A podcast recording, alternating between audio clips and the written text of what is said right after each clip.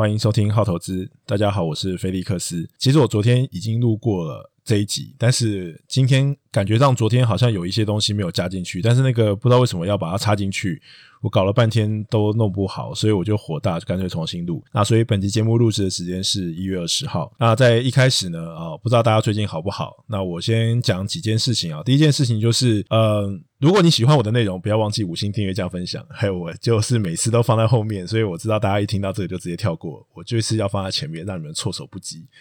好，那第二件事情呢，就是我想了一想之后，我决定了，现在第二季的话，我会暂时预计的这个时间就会在每一周的周四会上线更新。那以后就会维持周更的这个频率，因为我觉得现在这个频率对我来说还算还蛮不错的。然后我觉得，其实呃，投资东西，其实我在第一季的时候已经讲了很多方法论了，所以我觉得在第二季也不需要这么密集的更新，因为毕竟我们讲的不是那么多跟时事或是具有时效性的呃相关的东西。虽然前面两集好都是，那再来就是呃，在前面几集录完之后，我觉得有一些听众问题，我觉得蛮有趣的。那我要先回应一下哈，在上一集我在等这个苹果的 link 出来之前。就已经有很热心的听众，好，一口气就听完了我的这个上一集的 podcast。那它里面就有提到说，我讲到这个在资金行情之下，然后台积电的这个故事。那可能台湾有它的台积电，可是呢，这个韩国跟这个印度没有呃类似的故事。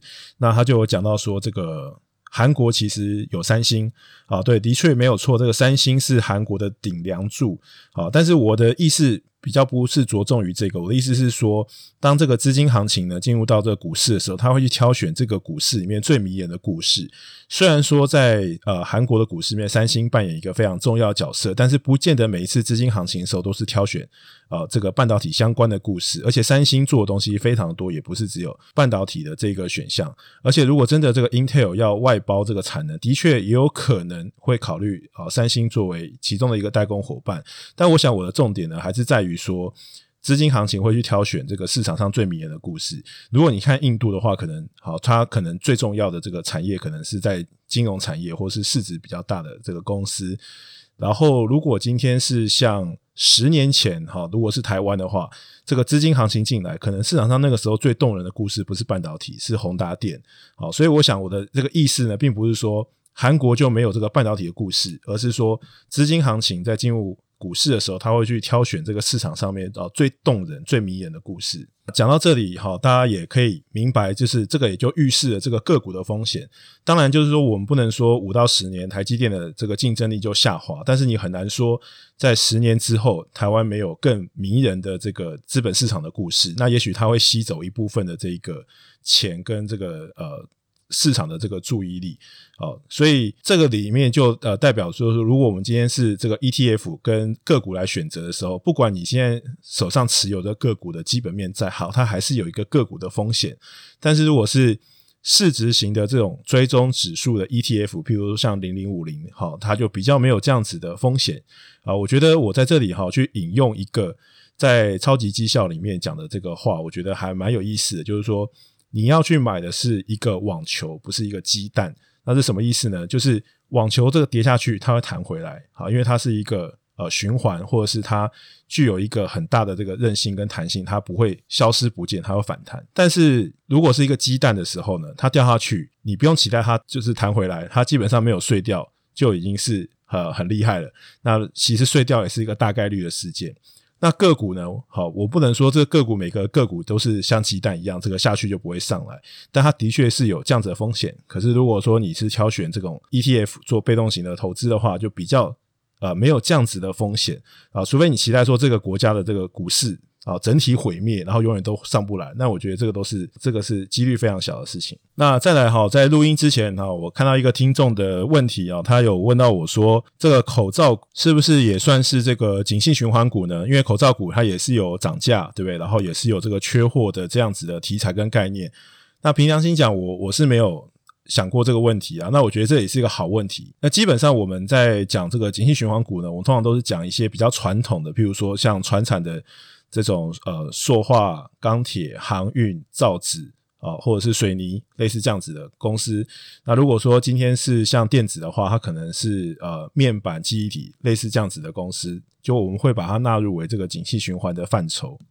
那如果你单看口罩股的话，的确它也是有一点点景气循环的那一个呃股性的呃。感觉就是股价会领先这个报价会先反应，然后呢，这个报价又会领先财报，所以等到这个财报公布的时候，虽然是非常亮眼的数字，可是股价可能已经领先见到高点，或股价已经先涨完了。那我觉得在这里啊，我们就不要去讨论股价，我们单纯就呃怎么定义景气循环股这件事情，然后来做这个定义。好，我讲的东西也不见得正确，那只是我现在脑中可以想到一个可以合理的一个定义。那。大家可以去有一个自己的定义，那也欢迎你跟我分享。呃，首先景气循环股啊，那我觉得口罩第一个它跟景气没有什么关系，因为景气就是跟经济有关，所以呃，口罩跟疫情比较有关系，它跟经济也没什么关系。那口罩是不是一个循环股呢？那除非你一直预期这个疫情会不断的反复，那在过去的很长一段时间哈，在二零二零年之前。这人们也没有想过这个疫情会持续的这么久。那你说你要预期每五年、十年这个疫情还要再回来一次，我觉得它不是一个很容易被预期的事件。所以我觉得在循环这件事情上，或者是在景气上面，我觉得口罩跟景气跟循环这两件事都没有太大关系。可是我刚提到的这些呃面板啊、记忆体啊、这个钢铁、塑化、水泥。啊，这些都跟景气跟循环都有一个比较大的关系。那另外一个，我觉得可以观察点就是，我们有讲到这个景气循环股有个很重要很重要的特色，除了它本身有个公开透明的报价之外，它有一个很重要特色就是它都是重资本支出的产业，也就是它需要花很大很大的投资才能够做扩产。那因为这个很大的这个投资。一直到投产是需要一个很长的时间，所以它会导致所有呃厂商在景气好的时候疯狂扩产，但是它需要很长一段时间才会把产能开出来。那等到这个产能开出来之后呢，其实这个需求可能已经没有那么强了，所以就会造成一个。供需失衡的状况突然变成一个供过于求的状况，那所以这个产业就会回复到一个下行循环，然后一直到这个产业的这个这些人一直都被淘汰之后，然后再循环上来。所以我觉得这里面有一个很重要的一个特色，哈，不管我刚讲哪一个产业，其实都是。很重的资本支出的产业，可是如果是看口罩的话，其实口罩并没有那么高的这个资本支出，它的这种供需失衡也不是因为产业的这个过度投资或者是过少投资而造成的，它主要就是一个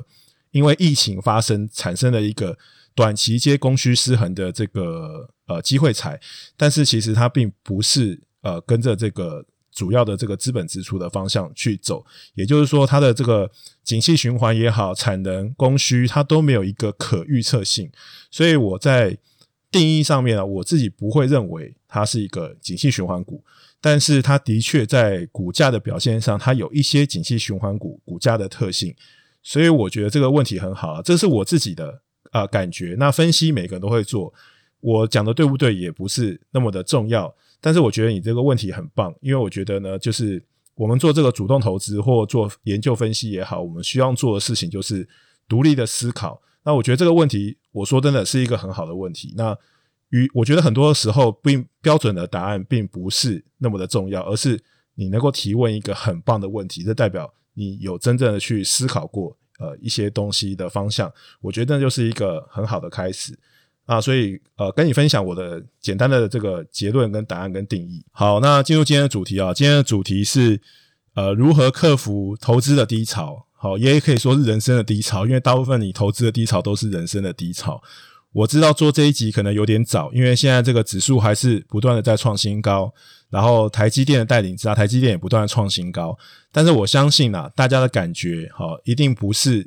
每一个人都是兴高采烈的，因为。我反而觉得，在一月份我看到更多的毕业文，因为这个一月份的盘呢，很明显就是一个垃圾盘。那如果说你今天买到台积电、买到半导体，或者是买到零零五零这样子的这种指数型的 ETF，你应该会就是觉得非常的开心。但是我觉得有更多的人呢的持股，好，其实并不是这些股票，所以他可能就受到一个比较大的创伤，或者是另外一种，就是说，虽然这些持股他也都有，可是呢，这些持股的获利呢，并不能抵消其他的这些。呃投资的这些亏损，所以说它在整体上面它可能还是一个净值是一个负的报酬率。好，那不管怎么样了，我觉得如果你现在是赚钱也好，这个赔钱也好，我觉得呃保持这个心态的这个平常心是很重要的。那我觉得你现在也许现在这个指数都是在一个很高的位置，然后市场也是一个很乐观的状态之下，我觉得还是赚钱的人比赔钱的人多。虽然说有些人可能是有些亏损，可是可能也只是少赚而已。但是我希望还是能够做一集啊，因为。现在去讲说，诶，要买什么公司、什么类股、什么东西很好，我觉得我可以讲的，我觉得都讲了差不多的。那剩下我觉得有很多这个 podcast 啊，或者是市场上分析的人，其实他们也都。呃，分析过了，那我觉得跟别人讲重复的东西也没有什么太大的意思。那我觉得投资的这个范畴非常的广泛，所以我今天想要讲一集，就是说，当你如果遇到亏损，或是你心情非常的低落，你觉得现在做什么投资都不对的时候，你要怎么走出这一个负面的这个循环？那在这里呢，我想要顺便呃引用一个理财圣经里面。诶，是交易圣经，呃，交易圣经里面的一句话。那这本书是这个呃古拜的佑大推荐我看的。那我觉得这本书还不错，里面有一句话我觉得蛮深刻的，就是市场上就是会市场的功用，它就是去去做它必须该做的事情。那它主要的这个任务呢，跟工作呢，就是让大多数的交易的人感到失望。好，我觉得这句话其实很有意思。那即使现在这个指数在一个非常乐观的这个点，可是我觉得在未来的这两到三季，可能在市场上会出现一个很大的这个波动。那我觉得在这一天到来之前呢，我想要录一集，呃，希望对大家能够有帮助。好，那首先如果说你进入到一个比较负面的循环，或者是一个亏损的状态，那可能你整个心态都崩了，然后你觉得很迷惘，你也不知道该怎么去调试这个亏损，去面对这一切的时候。我在这里呢，提供几个我自己觉得还不错的方法，让你可以慢慢的这个调整过来。首先，第一个就是在我那个老人的年代呢，哈，大家都会说这个只有男人的低潮，哈，就是硬碟的低潮，可以陪男生度过人生的低潮。好，当然这个是开玩笑的啦。好，我觉得呃。这个东西就是只能让你一时的开心，但是它并没有办法解决你面对你现实的问题。你最后面对这个现实，你还是得去面对。那我觉得，当你很迷失方向的时候，我觉得有一个方法，第一个方法我觉得还不错。这个是我从听 Ferris 上面的呃他的书看来的。早上起来呢，就是做铺床跟折被，你不需要去把床铺的像五星级饭店那么完整，但是它是一个每天早上起来你可以做的一个仪式感。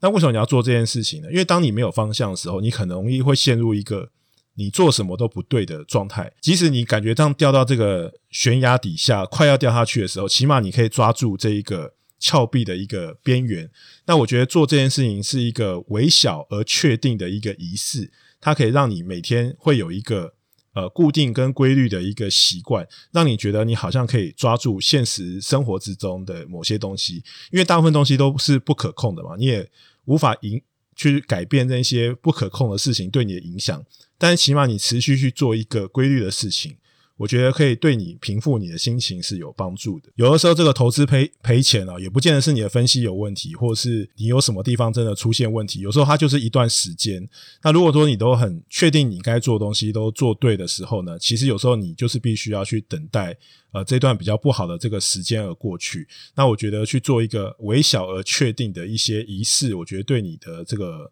心态的维持会有帮助，因为起码那是一个你在现实生活之中可以抓住的东西。那第二个也是跟规律性有关，就是我觉得可以做一些持续的运动。我觉得这个，因为运动本身对于你的这个保持头脑的清醒，跟你心态健康本来就很有帮助。那可是像我就不是那么爱运动的人，那该怎么办呢？那我就是会整理我的书柜，整理家里。我觉得那也是一个好的方法，因为当我整理这个书柜、整理我的这个桌面的时候，我会感觉到我好像整个人的头脑也有。做一些整理跟沉淀，我觉得这个对心情的维护都是很有帮助的。我觉得这个投资的范畴很广泛啊，不是说只是每天去算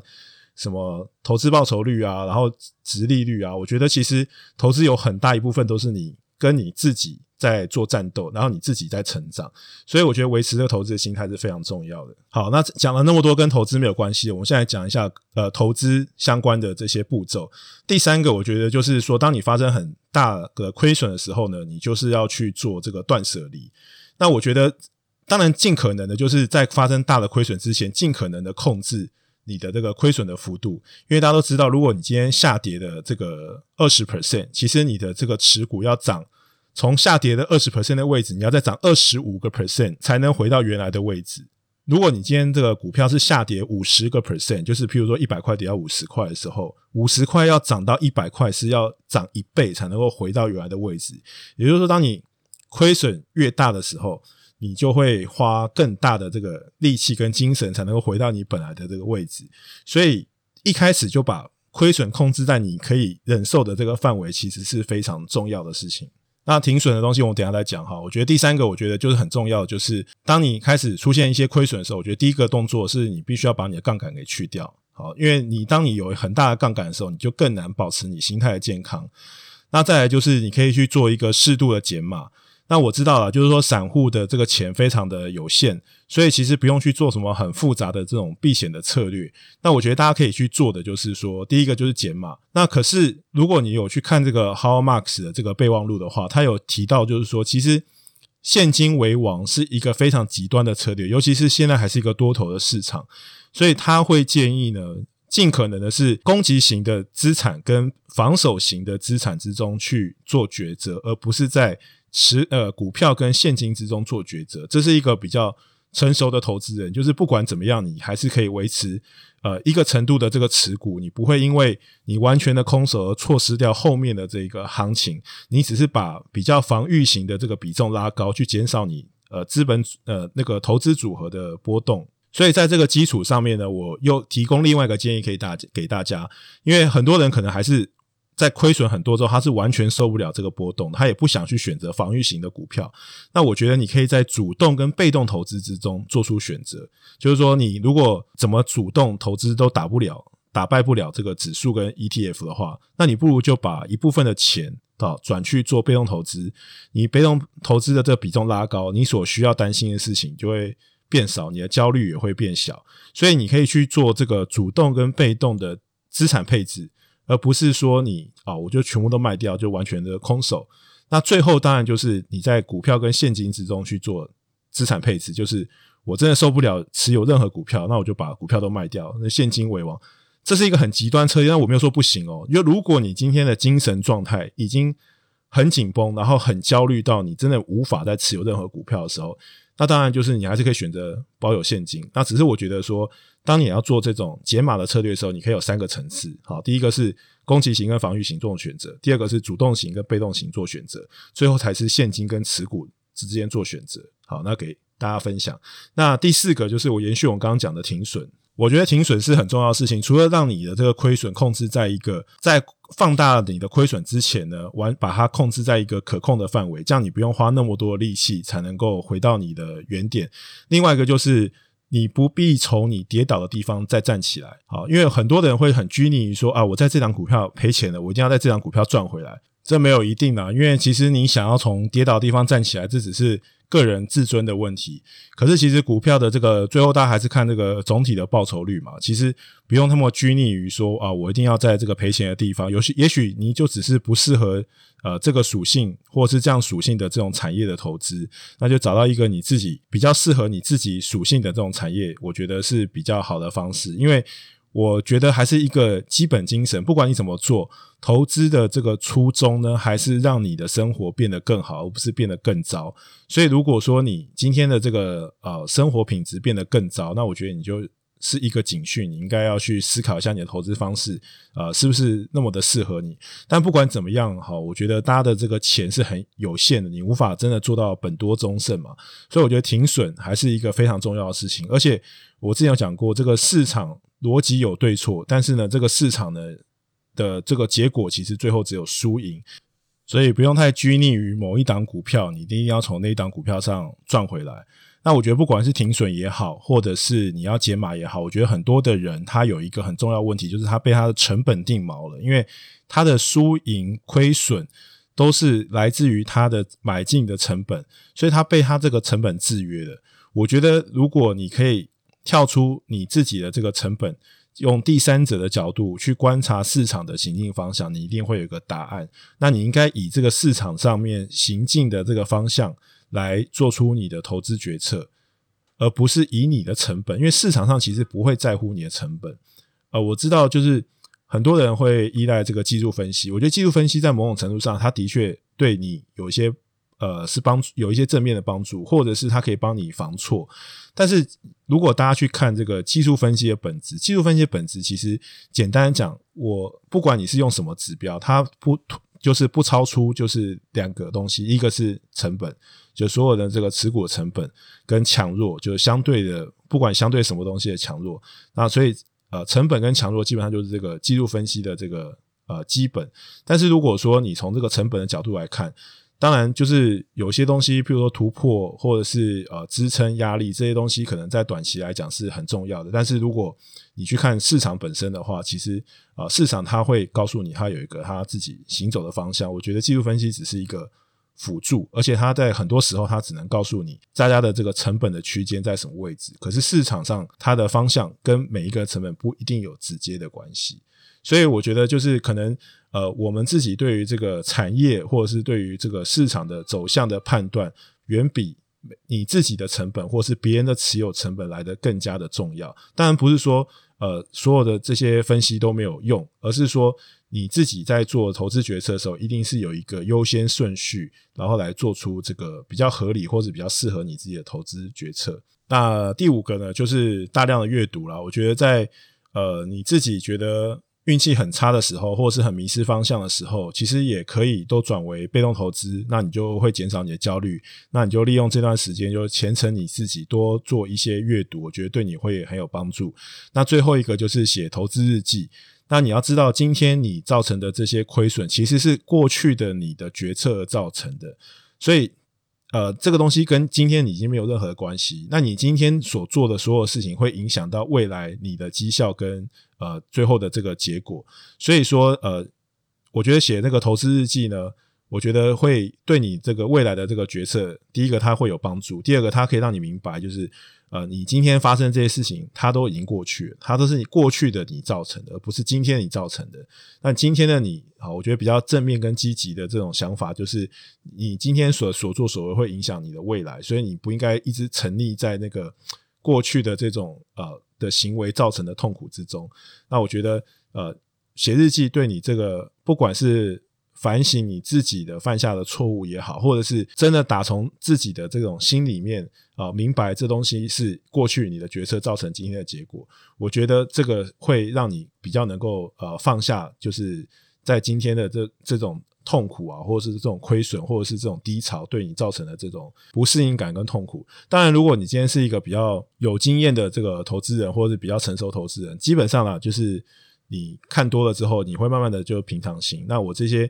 这一集只是希望能够帮助，也许你是去年才进到这个市场的这个菜鸡也好，或者是韭菜也好，或者是呃非常经验值很低的这个散户投资人。那我希望你们啊、这个可以遇到这种低潮的时候呢，有一些方法，有一些 SOP 可以让你们帮助你们度过这种这种不开心啊。那总之来讲，就是我觉得。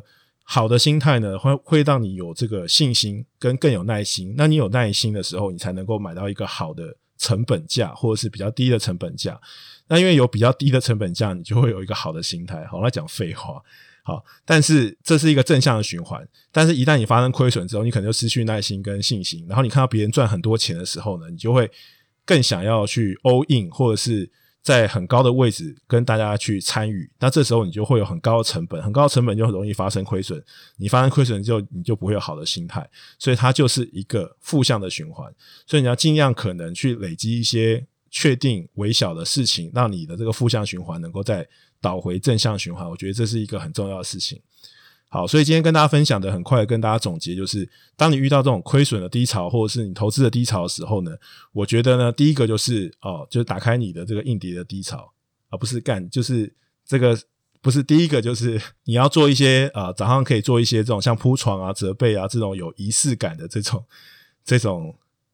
这种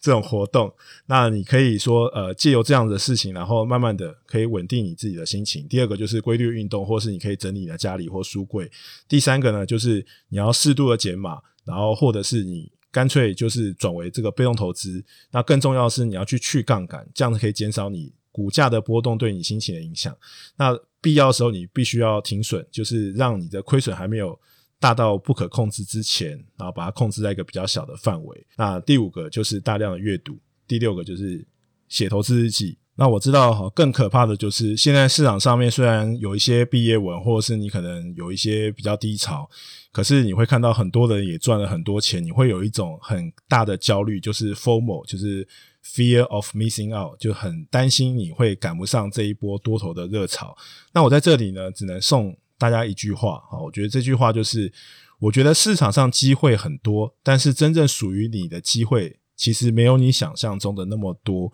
所以我觉得就是投资自己，然后呢，耐心的等待合适你的机会来临。我觉得这是一个很重要的事情，因为投资最终其实你是跟自己在做比较，那你应该不要那么在乎这个市场上的这个杂音。那以上就是我想要今天跟大家分享的内容，就是当你如果进入投资的低潮的时候，有一些方法也许可以帮助你呃克服这个投资的低潮。那如果你今天还用不到的话，那我觉得很棒，当然恭喜你。但是，呃，你可以把它收藏起来。也许有一天，好，真的，我希望不要有那一天啊。但是，每一个人做投资都会有低潮的时候。我希望在那一天来临的时候，这些东西会对你有帮助。如果你喜欢我内容，不要忘记五星订阅加分享。那我是菲利克斯，我们就下一周见，拜拜，Love and Peace。